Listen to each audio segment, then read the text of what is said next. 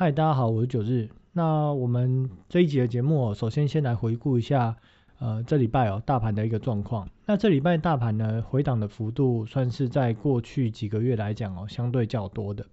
基本上，我们仔细有回去看那个大盘的个股 K 线哦，先前比较大明显的回档哦，大概已经要回推到二零二零年初的事情。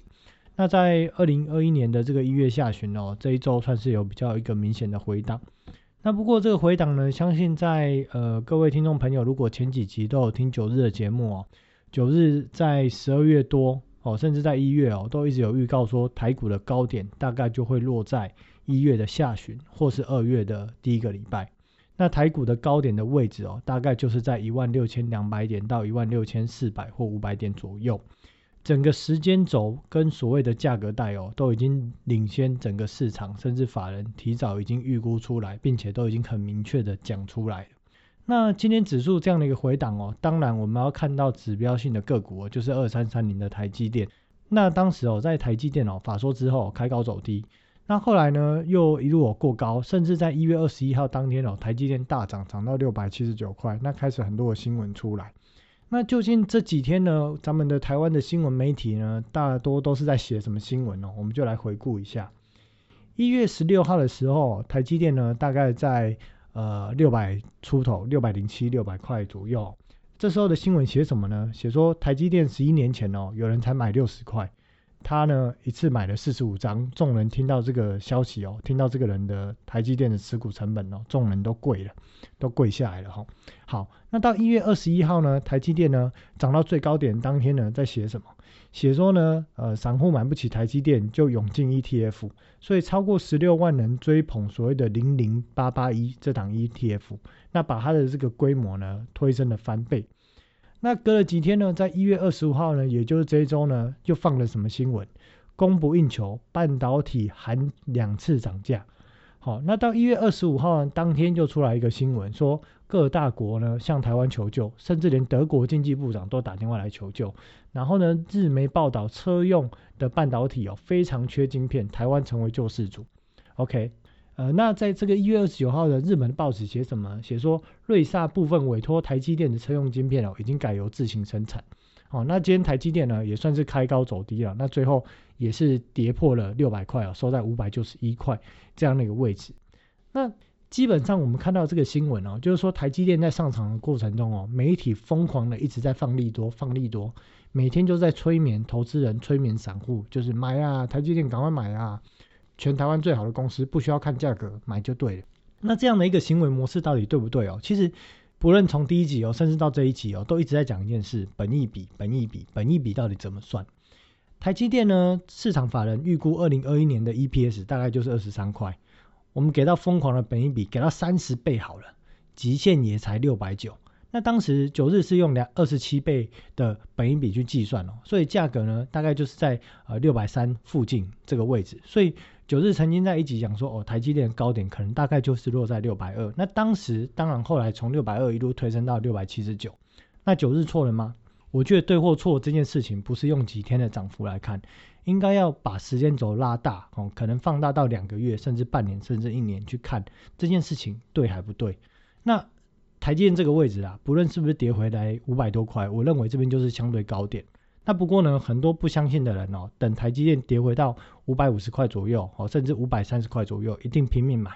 死命的买，压身家的买，因为觉得台积电跌回来太便宜了。然后这个时候呢，新闻媒体哦，到时候可能这个时间点大概在二月二月初，或者是这个封关过年之后，新闻媒体就又大肆报道台积电往后都往后，反正就是。股价就是要涨就对了，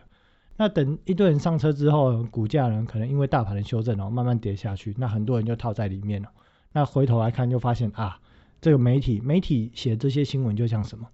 就像我们看那个很多的股市传奇的那种呃一些书籍哦，都有写到老人与狗，股市呢就像是老人，而这些新闻媒体它就像狗。就是它是随着主人去跑动，那在主人移动的过程中，它可能向左跑、向右跑、向前跑、向后跑，不一定。但是终究它还是要回到所谓的主人。主人是什么？基本面的本质、本一笔的评价，这是主人的本质。所以最终它还是会回归到一个合理的基本面评价的股价哦，属于它那个位置的股价才能够比较长期维持在那个位置震荡。而相对高、相对低的位置呢，相对高就是要卖出持股的时候，而相对低就是适合买进持股的时候。那在前面的几集就有提到说，其实台股大多数的股票，本益比大概都是在十倍到二十倍这样一个区间浮动。那我认为说，纵使台积电它领先竞争对手哦，至少可能有一到两年的制程时间，那良率也显著比它的竞争对手好。那当然，它也是全球很重要的晶片代工龙龙头厂，基本上就是第一名。但是这样的一个产业地位哦，我认为。当本益比高于二十倍哦，都不是适合买进的时候，而是应该要低于二十倍，甚至最好是十五倍哦，才是最好最适合的买进或长期投资的一个时间点。那大盘部分呢，在未来的时间哦，就是在下一周，也就是二月初这一周会怎么走？我认为在二月初的第一周的前几天哦，指数会依然向下回档，而且回档速度可能会比这几天更凶猛更快。但是到封关之前哦，指数会慢慢的开始震荡整理。那到二月的这个封关日之后呢，呃，指数呢会在呃某一个区间哦，大概可能在一万四千多点来去做打理整理。那详细之后的指数的走势的状况呢怎样呢？到时候我们就是看盘面的状况哦，九日再分析给大家听。那在个股的部分呢，先前有提到的一些呃航运股的部分啊，或者一些小型股，就有提到说他们呃这阵子的走势哦，大概就是呃跌个两天涨个一天，或跌个十几趴，然后就涨个几趴，然后又下去了。它就会呈现一个一直反弹，然后破底，反弹破底这样的一个态势哦，这就是未来中小型个股的走势。那可能有一些比较专业的听众朋友可能会去看这个 OTC 指数。那 OTC 指数它是所谓的上柜指数，不过它代表的也是所谓的中小型股的一个指数。所以我们去看 OTC 指数哦，其实已经基本上显现做出了一个头。所以目前我会认为说，从嗯应该是第四集或第五集就有提到说，建议有持股都在过年前出清。甚至后来更清楚的明确讲说，希望能够在 Joe Biden 就任的这一周哦，就是一月二十几号这一周，呃，最好能够把股票出清哦。那回头来看九日讲的这些时间点，其实都没有太大的偏差，基本上都算是正确的。所以说，目前如果手上还有一些持股的呃听众朋友，我是建议就是，纵使赔钱，还是得要砍，因为不砍呢，到二零二一年的中旬或下旬哦，这些股票基本上，假设某一档股票。它的最高点一百块，可能到年底的时候剩下四十块或剩下十块钱，哦，基本上有可能股价就是它这样的一个位置。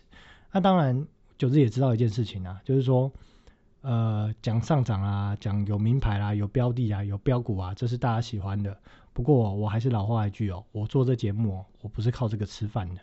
我是实战在市场实战的交易者，我的钱是去市场去交易去套利出来的。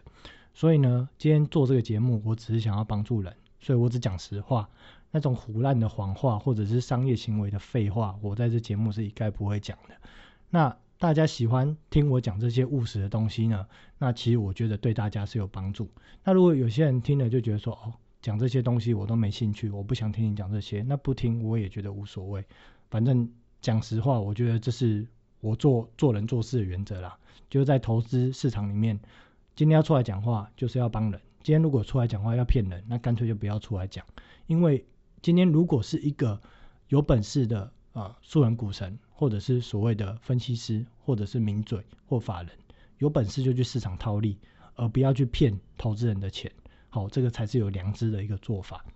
好，那呃台股这边呢，目前指数大概就讲到这样子。那我可以讲一些，就是如何去判断这个指数到底是在多头还是空头的一个形态学哦。就我们看到过去几个月，从大概从二零二零年的四月开始吧，我们看到整个台股的指数就是每天的慢慢涨，然后可能突然有一两天大跌回落，然后再慢慢涨、慢慢涨、慢慢涨。基本上这种就是所谓的盘整上涨的盘，盘涨盘、盘涨盘。那这种盘涨盘温温的涨、温温的涨，这就是所谓的多头的格局。但是如果当指数来到位阶，开始发生那种暴涨暴跌、暴涨暴跌，好比说礼拜四大跌，结果礼拜五一大早开很高，那当然有些在关注美股的投资朋友就会发现，诶，礼拜四的这个晚上的美股是大涨的哦，甚至道琼还可能涨到是礼拜三的开盘价，就是说道琼指数礼拜三的跌幅开盘价礼拜四的晚上一度还曾经完全都涨回去，可是最后呢又没有守住，又跌下去。那这样的一个暴涨暴跌，基本上八九不离十，在位阶很高的时候出现这样的一个状况，就是所谓的趋势要转空的趋势，就是整个从多头要转空头的趋势，大概在头部都会发生这种暴涨暴跌。所以只要有反弹上来的行情，不论是大盘或者是个股，就是说。无论是做指数的交易者，或投资朋友，或者听众，或者说做个股的，只要反弹上来，就是出股票，好，就是出股票，不不是反弹上来不是给你买的，是要给你卖出的。那很多的老师呢，会跟大家说，压回整理或回档就是买这件事情呢，在这时间点是错的，因为这个行为模式的成立啊，是在所谓的多头行情才会成立，就是说拉回就是买点，拉回就是买点。可在空头行情的时候呢，拉回呢就是破底，拉回就是破底。那破底你抢了反弹呢，可能有时候有弹到捡到钱，没弹到就直接就带着下去。所以市场上也有一句俗语哦，就是说高手实在抢反弹，这是什么意思呢？因为当趋势由多转空的时候，高手甚至连高手甚至连法人，他往往都会认为说啊，只是拉回整理，还会再上去。所以这个时候呢，他就会勇敢的买进。为什么？因为过去好几年都是这样的。所以他们已经习惯这种惯性，拉回就是买，拉回就是买。可是当趋势改变的时候，拉回再买，结果反弹没有上去破底的时候，往往呢很多人破产就是从这一刻开始，因为那个破底就是破了那个拉回的低点，那个破底速度会来得非常的快，非常的猛。那很多人基本上就是一破下去，可能就瞬间赔个两三天就赔个两成，赔个三成。他根本就砍不下去，完全跑不掉。那如果是资金重压的哦，可能有些还开融资的，那个砍掉，可能资金至少都少掉一半的水位。所以为什么有一句俗语就是高手死在抢反弹？那基本上呢，今年二零二一年呢，整年就是所谓的空头盘。所以呢，空头盘就是适用于就是这一句俗语，高手死在抢反弹。所以任何的反弹呢，建议听众朋友、投资朋友都不要去追。而这个指数呢，就是只要反弹上来，如果你手上还有持股的，就是赶快出掉。哦，今年台股的本益比是非常高的，我是建议等台股的整个本益比大概修正回哦十十倍到十二倍左右，再去做长期的投资或布局，会是比较恰当的。那当然顺带一提啊，有些人会说，哎，我的股票都是那种长期投资零股息股利的，嗯，对。但是如果你的股票呢，纵使是好股票，从这里呢往下打个五折好了。你零股息股利，你也赚不回来这样的价差，所以我建议呢，纵使是长期投资零股息股利的标的或者是个股，有持有的听众朋友或投资朋友，也可以在这边做出清，等到股价回来，呃，跌了可能四成，跌了五成，甚至跌了六成，到低点的时候呢，再去承接。好，今天的节目就到这里哦。那如果有兴趣的听众朋友，也可以到 FB 搜寻九日说白话。那相关的文章内容哦，都会用文字的方式来去做陈述，也许会更好去理解说九日想要表达的一些呃意义啊，或一些内容到底是什么。好，那今天就到这哦，拜拜。